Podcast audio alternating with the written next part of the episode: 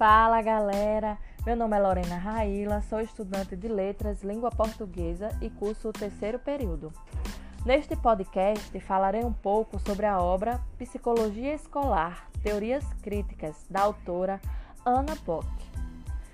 Entende-se que a psicologia e a educação são áreas do conhecimento que estão diretamente ligadas e que trouxeram grandes contribuições à existência da psicologia educacional.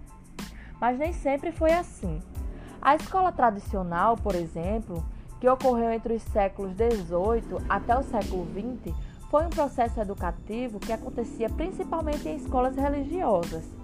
Esse modelo educacional, ele tinha como objetivo retirar o mal natural que caracterizava o ser humano, baseando-se naquela ideia de que todo homem ele já nascia dotado de uma natureza humana dupla. O que isso quer dizer? Que essa ideia ela, ela tinha base que o ser humano ele já nascia com aquela parte ruim, que é o pecado original, e a parte boa, que é aquela parte construtiva e essencial. Então, essa educação, ela focava nisso, em desenvolver apenas a parte essencial e impedir que a parte corrompida se manifestasse ao longo do, ao longo do processo perdão, educativo. Então, o professor, ele tinha aquele aluno, é, aquele aluno com maus hábitos, aquele aluno rebelde, aquele aluno inquieto e com atitudes de curiosidade, ele era tido pelo professor como um aluno corrompido. Então, esses alunos, eles teriam que passar por esse modelo de aperfeiçoamento para que se tornassem um homem completamente bom. E para isso eram utilizados é, meios disciplinares e regras bem rígidas.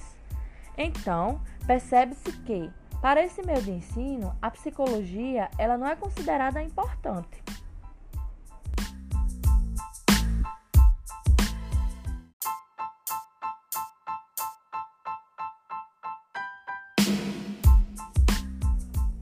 Já partindo para o século XX, é, a revolução da escola nova ocasionou grandes mudanças, trazendo mais visibilidade à infância.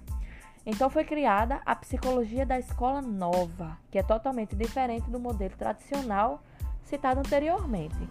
Então nessa fase, a criança ela é vista como naturalmente boa e sua natureza ainda era dupla.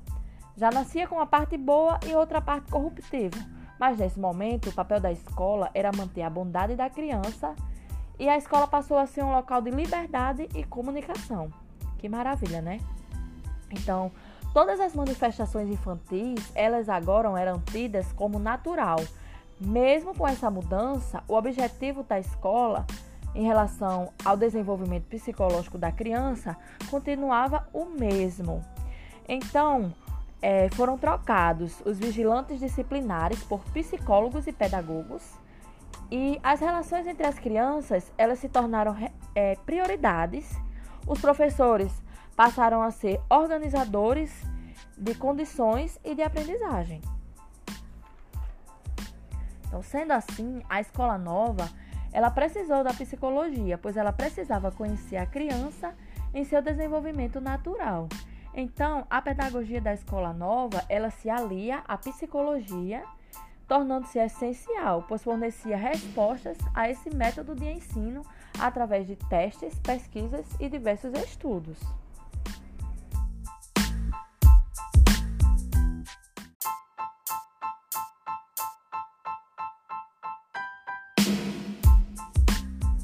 Cumplicidade ideológica.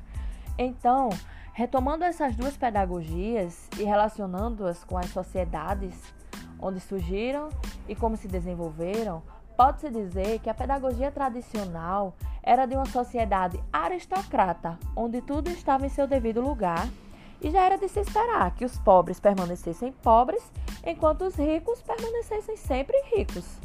Já a pedagogia da escola nova, ela não é considerada neutra e nem desinteressada, diferente da pedagogia tradicional. Então, é importante ressaltar que a política educacional é o resultado da disputa de interesse e negociações que acontecem nos diferentes âmbitos sociais, como, por exemplo, nos grupos religiosos, no âmbito empresarial, dos trabalhadores e entre outros. Então, a cumplicidade que se afirma, ela está aí. Quando a psicologia ela se tornou cúmplice da pedagogia na acusação da vítima e não analisou as diversas questões que também entram em sala de aula e determinam a forma de ensino, bem como o currículo oculto promovido cotidianamente na escola. Então, a partir dessa percepção, nota-se que quem frequenta a escola particular é quem tem condições e quem frequenta a escola pública são as pessoas desprovidas de dinheiro, de recursos. A realidade é que a educação ela é desigual e o indivíduo, no caso, o aluno, ele não deve ser tido como total responsável pelo futuro, pois este fator está diretamente ligado ao contexto social em que ele está inserido. E a psicologia deve tratar essa desigualdade como um problema da educação. É preciso que a psicologia rompa então com essa cumplicidade e perceba que o problema do aluno é um problema da própria educação e, consequentemente, da sociedade.